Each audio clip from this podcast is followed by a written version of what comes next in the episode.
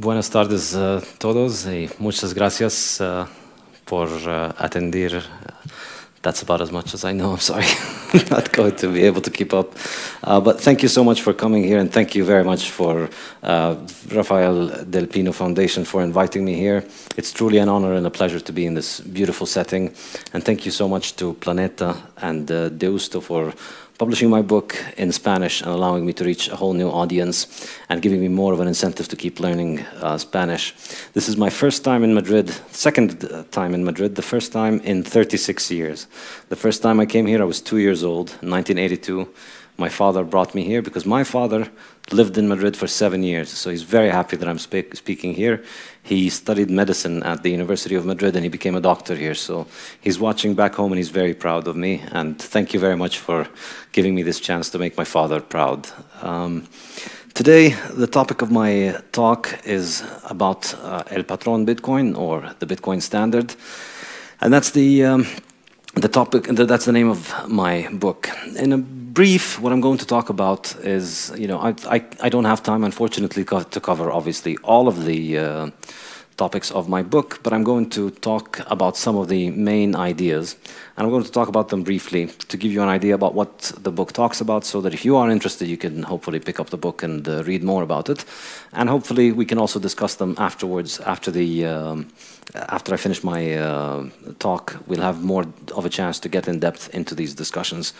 Um, the first interesting thing about Bitcoin is that it is completely unique as a form of money in a way that is different from anything that we've seen before.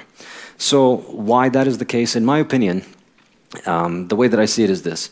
Anything can be used as money. There's no, there, there's no clear physical or legal reason that says what has to be money or what can't be money. Money is a medium of exchange, and so anytime you decide to buy something, not for its own sake, but in order to exchange it with something else um, later on, you're effectively using it as a medium of exchange. So there's nothing to stop anything from being used as money. But the, there is a problem with most things being used as money, which is that if something gets used as money, its value rises because everybody's buying more of it, but that gives more of an incentive for the people who can produce it, who can make more of it, to produce more of it, which in turn brings the value down.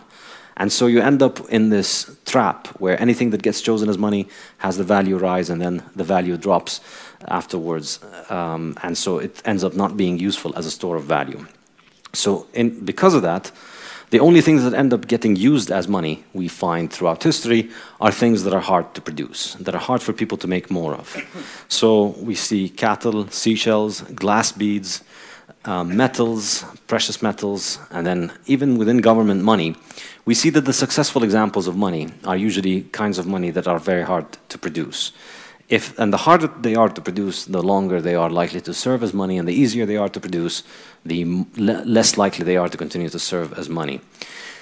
So if that was true, if my theory about this is interesting, uh, is true, then Bitcoin is extremely interesting because it is the hardest money that we have ever invented. It's the hardest thing to produce. And this chart here shows us the supply curve for Bitcoin. As you can see, the quantity of Bitcoin is going to end up being stable at around 21 million. And there's no possibility for anybody to make more Bitcoin beyond that. And we can discuss why maybe during the Q&A. But generally, the growth rate of Bitcoin continues to decline with time. The, um, the, the, coins are added on, and they're added on at a declining rate. Every four years, the new supply drops by half. And so eventually, it averages off at, uh, it levels off at 21 million coins in total.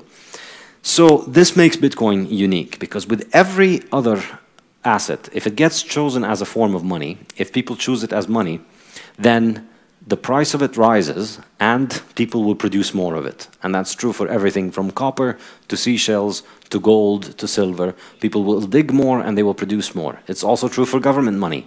Government will always have the temptation to make more money, to print more money, to lower interest rates, to offer lower loans. And any form of money always faces this, if you want, inefficiency or imperfection, which is that more of it can be made if demand for it rises, except Bitcoin. It's completely unique in this regard because if somebody chooses it as a store of value, its price goes up, but there's no possibility for increasing the supply. Instead, and those of you who are familiar with how Bitcoin works technically will recognize the term difficulty adjustment.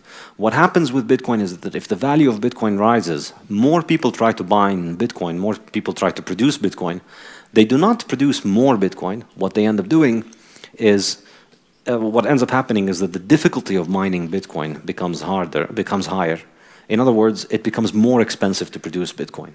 So the quantity of Bitcoin is always going to follow the curve that I showed you earlier, regardless of how many people are using it. And instead, the difficulty of mining it is what's going to adjust. And so if the difficulty to mine it adjusts, then instead of the increased monetary demand leading to more um, more supply of Bitcoin being introduced onto the market, what ends up happening is the increase in demand for Bitcoin ends up making mining Bitcoin more difficult, which means you need more processing power to uh, mine Bitcoin, which effectively makes the network more secure because it has more processing power. And so this is really the cycle that you can see in terms of how Bitcoin uh, operates. If demand for Bitcoin as a store of value increases, that causes the price of Bitcoin or the value of Bitcoin to rise. That in turn makes mining Bitcoin more profitable. So more people start di directing more money and resources towards mining Bitcoin. But this does not lead to more Bitcoin being produced. Instead, it leads to the network becoming more secure. Because as we said, with the difficulty adjustment, the quantity of Bitcoin stays fixed, but the difficulty of mining new Bitcoin is increased, and so the network becomes harder and harder to attack. And then as a result, that makes it even more secure, which will likely increase the demand for store of value, uh, for Bitcoin as a store of value. And this is my explanation for why Bitcoin has, in the last 10 years, increased by about 700 million percent in value. You know, because every time somebody uh, new wants to buy Bitcoin, there's no possibility for them to create extra Bitcoin. The only way for them to get Bitcoin is to raise the price at which they bid for it, which raises the price, which in turn makes the network more secure. And this is truly astonishing if you think about it. You know, it's uh, this little computer program, which is intangible and it can't be touched, has in 10 years, less than 10 years, has gone from basically a value of zero to now a value exceeding $100 billion of the value of all the tokens. And every day we have billions of dollars being traded. And the network is still pretty secure because of this. So the value rises and the network continues to become more and more secure. So how secure is Bitcoin? Because of this difficulty adjustment process, the processing power behind Bitcoin, which can secure about 500,000 transactions or so, only 500,000 transactions per day, the processing power for it is 55 exahashes, which is a lot. How much? It's about 7 trillion times the size of your laptop. 7, times, 7 trillion laptops, effectively. It's like 7 million of the world's top supercomputer. This is the amount of processing power taking uh, that is going into the Bitcoin network every day. You can do 500,000 transactions on a single computer. On your own laptop, you can do many more than 500,000 transactions a day.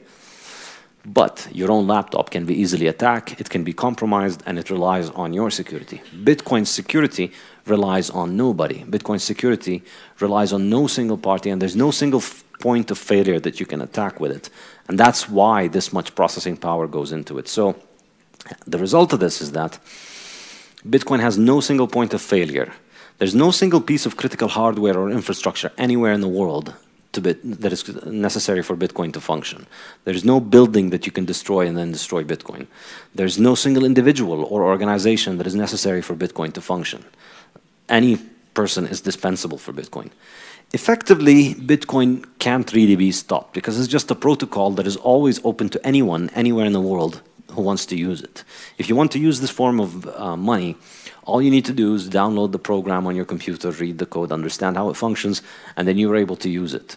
And it's every 10 minutes, you know, all that it does, that the amount of data that it consumes back and forth is pretty little because all it does is that every 10 minutes it sends one megabyte of data, and that's it. One megabyte of data every 10 minutes is broadcast to everybody, and that records the new transactions. So this pretty simple system of about half a million transactions per day, every 10 minutes we get one block of transactions with one megabyte of data or a little bit more than one megabyte. And in 10 years of operation, we have not seen a single fraudulent transaction confirmed on the Bitcoin network, which is astonishing. You know, not once has somebody been able to hack the Bitcoin network to spend money that they, that they don't have, or to spend the same amount of money twice, to send it to two people at the same time. It has not happened once in about 10 years, which is pretty astonishing if you remember in the last 10 years, there's been pretty much nobody in the world that has not been hacked. You know, whether it's governments or corporations or individuals or celebrities, everything has been hacked and compromised. If it's digital, it's been hacked.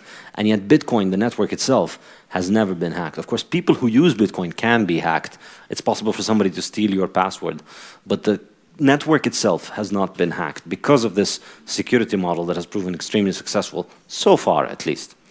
So, what this means and why I think Bitcoin is interesting is because Bitcoin is the hardest money ever invented, the hardest money to produce, no way to increase the supply beyond the original schedule.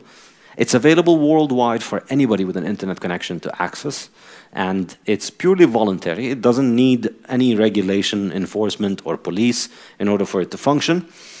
And most interesting for me, as an economist influenced by the Austrian school, is that its monetary role was chosen for it freely on the market. You know, nobody forced anybody to accept Bitcoin as money.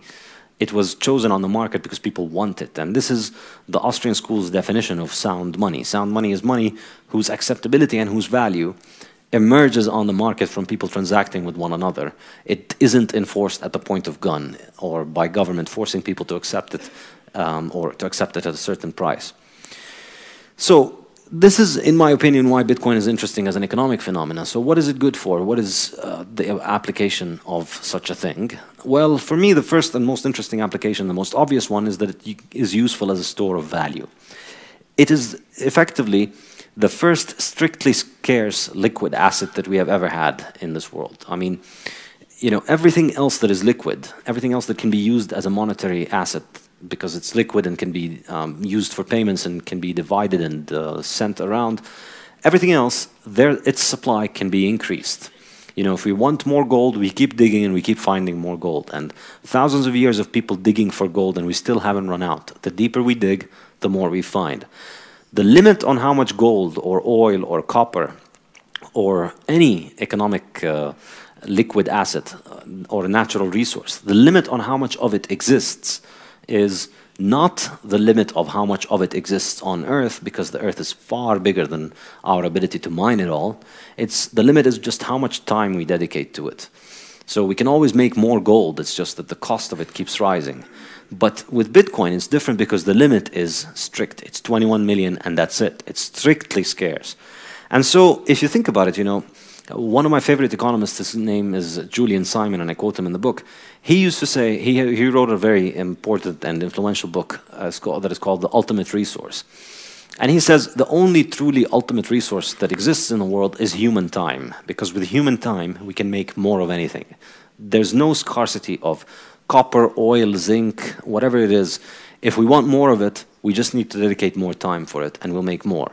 And in the 70s, Julian Simon was always arguing with um, the environmentalists who, if you may remember, those of you who were around in the 70s, we were going to run out of nickel, we were going to run out of oil, we were going to run out of water, we were going to run out of everything. And yet here we are 40 years later and we have more of everything, not less. So why do we have more of it? Because we dedicate more time to it, and the more human beings we have, the more time we have, the more we can make more, the more we can make of all of these things. But Bitcoin and human time are the only two things that are scarce. And so, you know, the ultimate resource is human time, but Julian Simon, unfortunately, is not with us anymore to see that finally we have something that is as scarce as human time. And so, for me, if you understand money as a store of value, you know, you use money to store the value that you produce with your time. And since your time on this earth is limited, you know, you would like to be able to store it in something that is also limited because if the thing in which you store your money is easy to inflate, if the supply of it can be increased easily, then it is possible for people to effectively steal the value of your time by making more of the money that you're making. You know, so if you put your value into, say, Venezuelan bolivars today, because the government can print more and more of it, it is able to rob your uh, value from it. So Bitcoin is effectively the strictest, scarcest asset that we've ever invented, and therefore, for me, it would be arguably useful as a store of value, at least in the very long run, our, and possibly our most advanced technology for transferring value across time because it's not possible to inflate it or increase its supply. In other words, uh, or but you know beyond that, if we use that as a store of value, in in my opinion, when something becomes used as a store of value and people want to hold it, then, and not just my opinion, it's also the opinion of many economists like uh, Stanley Jevons, the fact that you hold it means that then people will want to accept it as payment. And so after it emerges as a store of value, it is going to become a medium of exchange that people will accept for payment. And effectively, this means that it's going to start gaining more and more of a monetary role. So what we have with Bitcoin, because this monetary asset comes with a built-in payment network or a built-in settlement network, if you want, effectively what we end up with is a, a global payment network that has its own currency and that is able to transfer money across the world. And it is, in fact, the first truly functioning alternative to central banking that we have. So if you want to transfer money today from Spain to China, your only option, up until the year 2008, your only option was to go through your local central bank, which goes through effectively pretty much wherever you are in the world, you go through the US central bank, which controls all the world's payments network and supervises them. You had no alternative if you wanted to send money across the world except to do that. But with Bitcoin today, we have an actual functioning alternative. You can send money to China with Bitcoin without having to go through your central bank. I think this is, you know, after about 100 years of, a, of central banking monopoly, this is the first example of a truly viable alternative to central banks. And it's one that is much harder for governments to shut down. Um, and we'll see why maybe a little bit later. So what we're seeing now is that as the, as the Bitcoin network is growing, it's beginning to look more like the gold standard. And, that's from, and from that comes my, the title of my book, you know, the way that gold became the only currency of the world at the end of the 19th century, it was not that every single payment was made with, physical gold. People didn't walk around carrying big jugs of uh, coins with them and using them to pay for everything. The way that the Bitcoin standard worked was that the gold was stored in banks and people used financial instruments or pieces of paper that were backed by that gold. And so for every 100 or 1,000 transactions with a piece of paper or with a letter of credit or with a bill of exchange backed by the gold, for every 1,000 movements of uh, gold, uh, of instruments backed by gold, you would get one movement of the physical gold itself moving from one location to the other. Effectively, when banks wanted to settle with one another, that's when the physical gold would be moving. And Bitcoin is becoming like that. The limitation on Bitcoin's scaling, people thought, well, Bitcoin can only do half a million transactions a day or one million or two million. That's not just not enough for the whole world, that's not enough for a small town, you know. Um, half of Madrid would not find the Bitcoin network payments uh, enough. But of course, but, but my point of my book is that Bitcoin's payments can't be understood as consumer payments. They can't be understood as, uh, and, and they're not very useful if you want to go buy with the Bitcoin network itself, with transactions on the Bitcoin network. But Bitcoin transactions can best be understood as the settlement transactions between banks. And so what we're seeing now, and this is already emerging, that the majority of Bitcoin transactions do not happen on the Bitcoin blockchain. They're not registered on Bitcoin, just like the majority of gold transactions did not involve the physical movement of gold. They are the physical movement of gold happens for settlement, and the physical movement of Bitcoin, if you want, or the on-chain movements of Bitcoin are happening for settlement of many, many transactions that take place off-chain. And so, you know, we might increase on-chain transactions marginally, but off-chain transactions can increase exponentially, and so therefore there's no um, there's no limit on the scaling of Bitcoin if you think about it uh, from that regard. So if this is true, if we, if we are developing an alternative to central banking, we've had a century and a bit of central banking now, and uh, what would it mean for the world? Let's think about it. This is the, the, interesting reason that I wrote the book is what it would mean for the world if we were to move to a world with a currency that is hard and that is outside of the control of governments. For me, the most interesting aspect of it is, relates to time preference, and it's a topic that I was always very fascinated with before I got into Bitcoin. And as I got into Bitcoin, it was always something that, um, that, that I kept thinking about. Specifically, the way that I think of it is this. If money is easy, if the value of your money is expected to collapse over time, if you think that you know the 100 euros that you have today, in one year they're going to be worth, let's say, 5% less, you are far more likely to spend that money today than if you would expect that that 100 euros will be worth 5% more next year, right? If you expect it to go up, you're more likely to hold on to it. If you expect it to go down, you're more likely to spend it. So easy money, effectively, encourages people to spend more. Hard money encourages people to save and spend less. Uh, of course, another way of understanding this mechanism is through interest rates. Easy money, increase in the supply of money causes interest rates to drop artificially low, which gives people an incentive to consume more and gives them less of an incentive to save. So if you think about it that way, you know, um, time preference, low time preference, the possibility, the ability of human beings to lower our time preference is what drives us towards saving, is what drives us towards beginning to think of the future, is what drives us towards capital accumulation. Capital accumulation, once we develop the ability to accumulate capital, it increases our productivity. You know, when we moved from catching fish with our hands to catching fish with a fishing rod to then using big boats for catching fish, all that is happening as we increase the capital stock is that our productivity goes up. You know, the fisherman who tries to catch fish with their hands is able to catch five fish per day. The one who uses a big giant boat with modern uh, electronic equipment is able to catch 10,000 fish per day. So the productivity continues to go up, which means better material living standards. This is why economist Hans Hermann Hoppe, also from the Austrian school, calls low time preference, uh, says that low time preference is what initiates the process of civilization. It's what brings about the process of accumulating capital and building modern society that continues to improve material standards for people. So many people wonder then, well, you know, if we have hard money, and this is one of the most common objections to Bitcoin, which is that if money is going to appreciate in value, nobody will spend anything. And if people stop spending, then the economy crashes. And then if the economy crashes, you know, children die. And so if you like Bitcoin, clearly you want children to die, as most Keynesian economists would accuse us Bitcoiners. However, you know, on closer scrutiny, we find that that's not exactly accurate. And for illustrating that, I always like to point out this example. This is a 10 megabyte hard disk, which in 1980 you could have gotten for $3,495.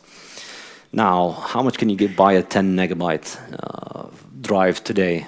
Uh, well, you can't find one today, but you know, if you wanted to buy 10 megabytes, they probably cost less than one cent or maybe 10 cents or something like that. That's roughly the price of 10 megabytes. So why would anybody in 1980 buy a hard drive like this when they could just wait 38 years and buy it for 10 cents, right? And in fact, you know, why do you buy your iPhone today for 700 euros or whatever when you can just wait 10 years and then you'll pick it up at the, uh, you know, from the junk store for 5 euros or something like that? Why do you buy it for 700 today? Well, the answer is that time preference is always positive. In other words, people always prefer present consumption over future consumption because ultimately, because our time on this earth is limited. We are going to die one day, and you don't know if you're going to die before you get the hard drive, and so you would rather get it now. You know, you think about also the people that bought this hard drive in 1980. Were they better off for buying it, or should they have waited and for the price to drop? Well, buying it in 1980 allows you to, you know, it could be that Steve Jobs bought this exact hard drive in 1980, and it helped him build the company that he built, and it helped him uh, become productive. So does that does the fact that the price of things will drop stop you from consuming completely? Of course not. Will the fact if I told you that the price of food next year is going to be cheaper than today, will you spend the whole year hungry waiting for the price of the food to drop? Obviously not. You need to eat today. So Keynesians are correct in identifying the mechanism of um, the hard money reducing consumption. They're incorrect in assuming that this is going to eliminate consumption. It won't eliminate consumption because people need to eat and survive. What it's going to do is that it's going to reduce people's frivolous consumption. It's going to reduce the people's consumption of things that they don't need. If you look around the world around you today, you know, you notice people are buying a lot of stuff that they don't need all the time. You notice people buying a lot of plastic crap that they don't need and that keeps accumulating in garbage dumps all the time. And it's because ultimately because easy money encourages people to spend more and more. It encourages people to think about the present because money is like a hot potato. If you keep it in your pocket, it loses its value. So if you save it, you earn low interest on it. If you borrow, you can borrow at low interest. So consumerism can only really be understood as a product of easy money. And it's something that I think Bitcoin is likely to fix. And we can also see this if we look at saving rates across the Western world since 1970, which is when the final link between the dollar or between currencies and gold was removed. As you can see, savings rates have basically been dropping all the time. And the only exception to this has been Switzerland, which was the last country to abandon the gold standard in the West, and it stayed on uh, gold for a much longer time, and as a result, it has a little bit of a, uh, a, higher savings rate. If you look at the savings rates in the 19th century, they were generally much higher in these Western economies, and that's how these Western economies became uh, more developed. But even beyond just simply saving and consuming, time preference is not just an economic factor. It's um, once you know, once our material needs are met as humans, we can focus on other things beyond our just survival. And I think uh, in, in, my book, my favorite chapter of the book, the one that really motivated me to write the book, was chapter five. And it talks about the implications of time preference to society at large in terms of people, technology, morality, culture, art, music. I think the, reflect, they, all of these things reflect people's time preference. And you know, I don't have time to go over it in depth, what I do have, they say a picture is more powerful than a thousand words. So two pictures, that's 2,000 words for you right there. This here is the Sistine Chapel in uh, Italy. And this here, anybody know what this is? Who drew this? Yep, a guy called Rothko. So 400 years ago, when people spoke about art, you know, this was Michelangelo hanging from a ceiling of the Sistine Chapel for four years, trying to draw this. And then he wrote a poem, which I quote in my article, talking about how much this destroyed his health, all the problems it gave him, how exhausting it was, how much work and time went into producing this. And you know, this is the reason it survives today.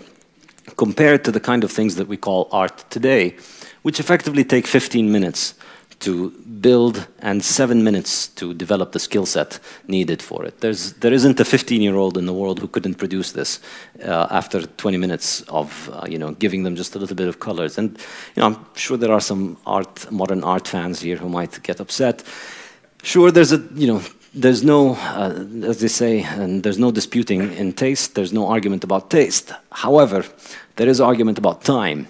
This thing takes far more time to produce and skill that, than that. And I think it's no coincidence that we live in a time in which most of our art is very simple, very fast, easy to produce. And it's not just the art, you see this in everything.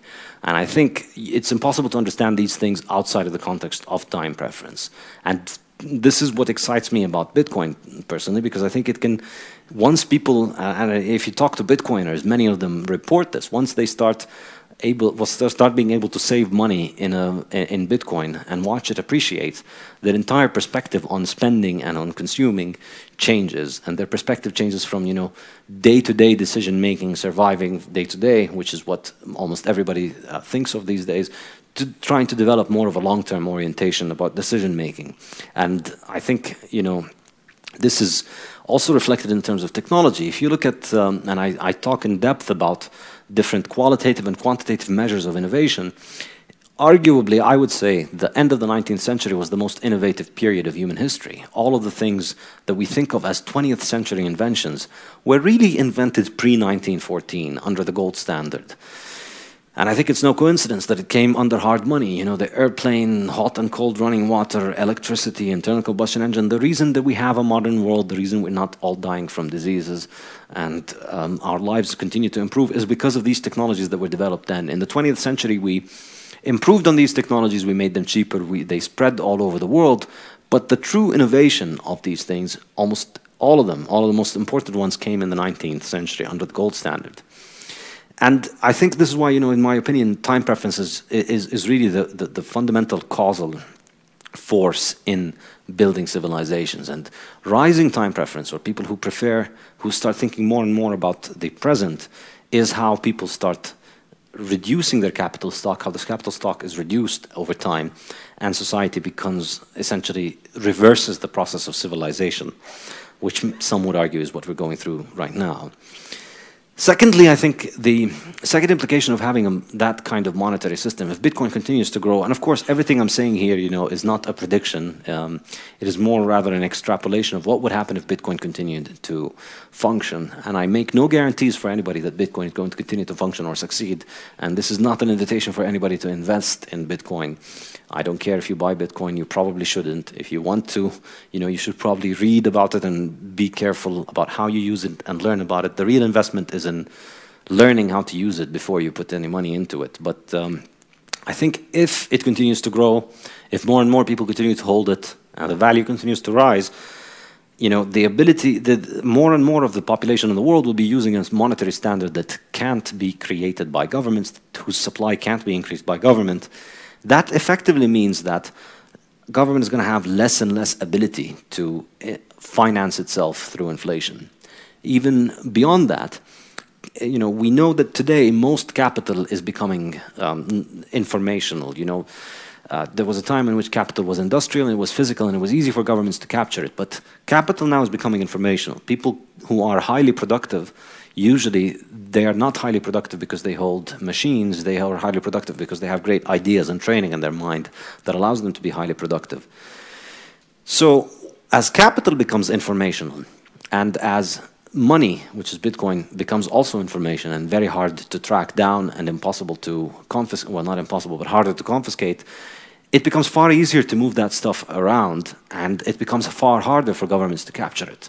When capital was factories, government had to send a bunch of people with a gun and to put it to the head of the guy who runs the factory.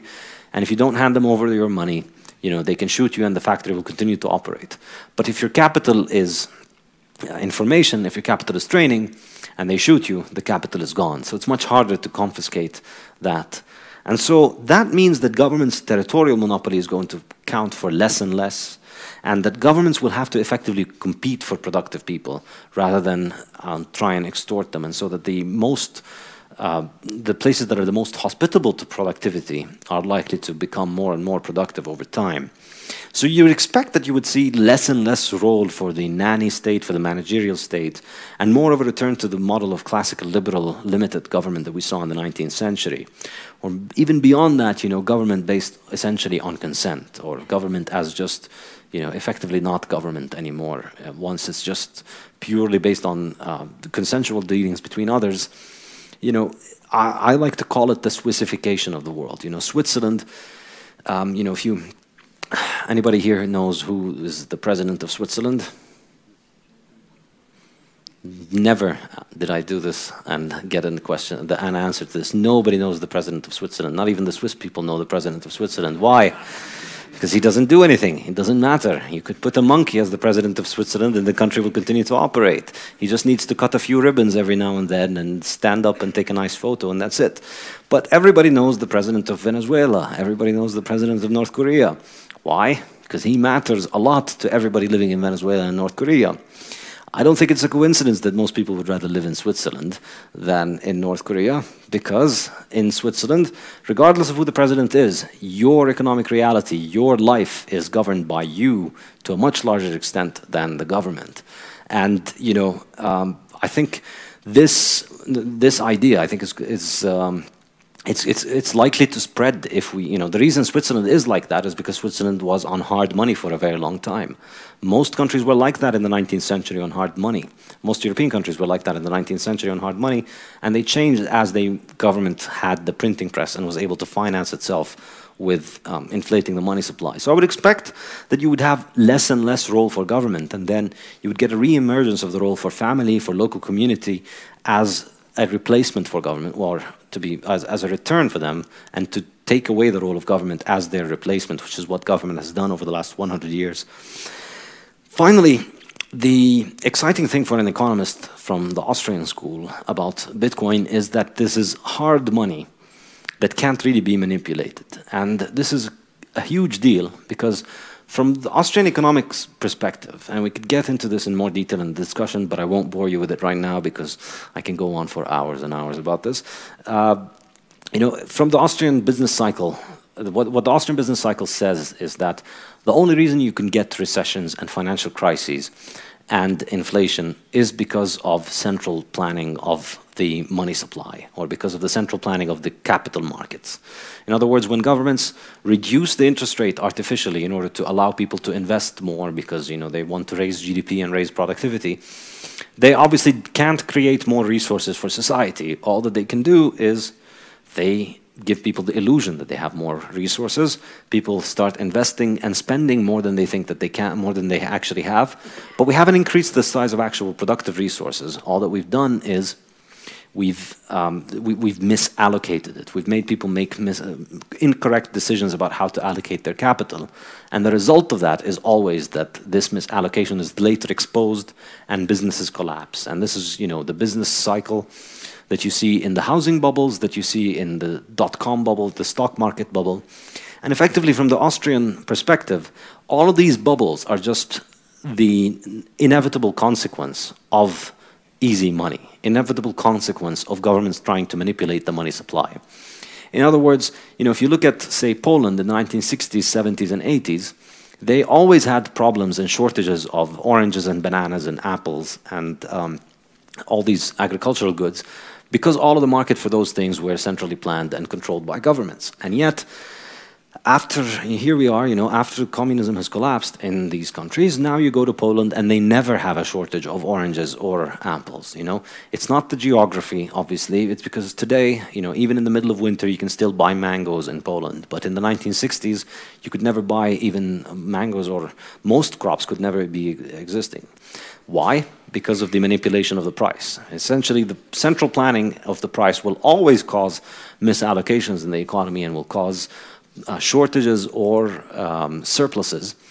And the same applies for capital markets. The interest rate is just the price of capital. And so manipulating the interest rate is manipulating the price of capital, and that will cause problems in the capital market. And so, effectively, all of these problems, if you ask me, are the result of easy money. And Bitcoin our hard money in general is the solution to these problems. So another, my favorite example is always is Switzerland. This is Switzerland on, your, on the gold standard. This is the unemployment rate. It was practically zero. And the inflation rate was also very, very low at that time. Contrary to Keynesian theory, which says that there's a negative relationship between inflation and unemployment, that if you have high inflation, you can't have high unemployment? Well, they had low inflation and low unemployment. This is how it was in Switzerland up until the 1970s. And then, once they stopped being on the gold standard, now, like everybody else, they're getting all these recessions and all this permanent class of unemployed people that is just an inevitable outcome of the fact that the capital markets are always in distorted and capital and labor is always being misallocated because of the um, manipulation of the price mechanism. So, in my opinion, you know, these things could end on a hard money standard. And if Bitcoin is that, it might really be an enormously beneficial uh, innovation for humanity if it can put an end to government manipulation of capital markets. Um, beyond that, simply getting rid of the idea of global exchange rates and global foreign exchange. I think perhaps, you know, the the, the, one of the worst things that has happened in the 20th century is the uninvention of a, a, a uniform global monetary standard. The, and that is the gold standard. The gold standard in the 19th century was the pinnacle of human achievement in terms of economic systems. You know, you could be sitting in Madrid building something with ingredients from all over the world, and you buy them from everywhere in the world, and you calculate the price of everything in gold, and then you sell it all over the world to people all over the world who pay you in gold. So you're able to calculate all of the prices of all of your inputs and all of your outputs and all of your sales in gold all over the world. And that was the economy that gave us this enormously innovative world. That was the economy of global peace. This, there's a reason that period from 1870 to 1910 was called in you know in French they call it la belle époque in America they call it the gilded age in Britain it's the Victorian era that uh, it was the peak of the Victorian era there was little war going on all over the world. There was peace mostly. People were trading all over the world on one monetary standard. It was a stable monetary standard that was used all across the world because uh, and, and because of its stability it allowed for a lot of cooperation between everybody everywhere.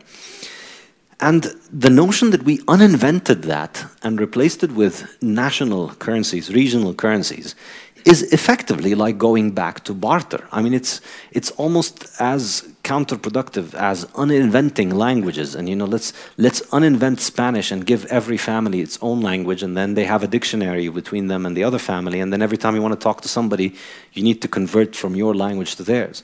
The benefit of having one monetary standard is enormous. And the result of it, you know, today is that the foreign exchange market is about 25 times the size of global GDP. Because every time you want to buy something from somebody who lives across a border that has a different currency, you know, not only do you have to calculate it in their currency, but also the value of the currency, yours and theirs, is always fluctuating.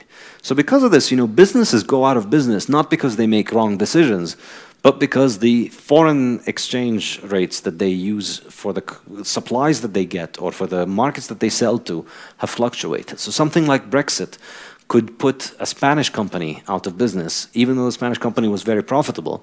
But because their competitors are British and now the British pound has collapsed, their competitors have a massive advantage, the Spanish company goes out of business.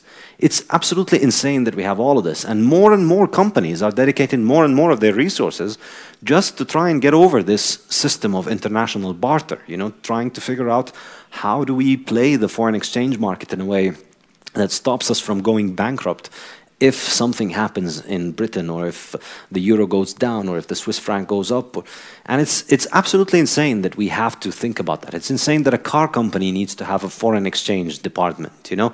And this did not exist 100 years ago or 120 years ago. And I think getting rid of this would be, would be an absolutely wonderful boon for humanity, among all of the other things that I mentioned uh, in terms of Bitcoin. In other words, you know, uh, and of course, you know, the political aspect of it, of the fact that today, if we have government money, that means one government has to issue one money uh, that is global, that is acceptable across countries, and that government then develops what is called the exorbitant privilege, which is the ability to print money and finance their operations just by passing on the inflation of the currency to the rest of the world. And that's effectively what uh, drives the current world economy around the US, and so now US fiscal and monetary policy is all over the world. It's, you know, it's, it's already absurd enough that the price of capital is determined by a central planning bureau of six or seven uh, PhDs in economics in the US. It's absurd for the US, but it's even more absurd to think that the entire planet has to follow that because US monetary policy is global monetary policy. You don't get to vote for Americans, but you still get to import their monetary policy. And I think this is really the promise of what Bitcoin could uh, do. This is why I think Bitcoin is really exciting and really interesting. And, you know, it's basically a politically neutral, censorship-free settlement system which separates politicians' morality from people. It's a free market in money, savings, capital, and investments.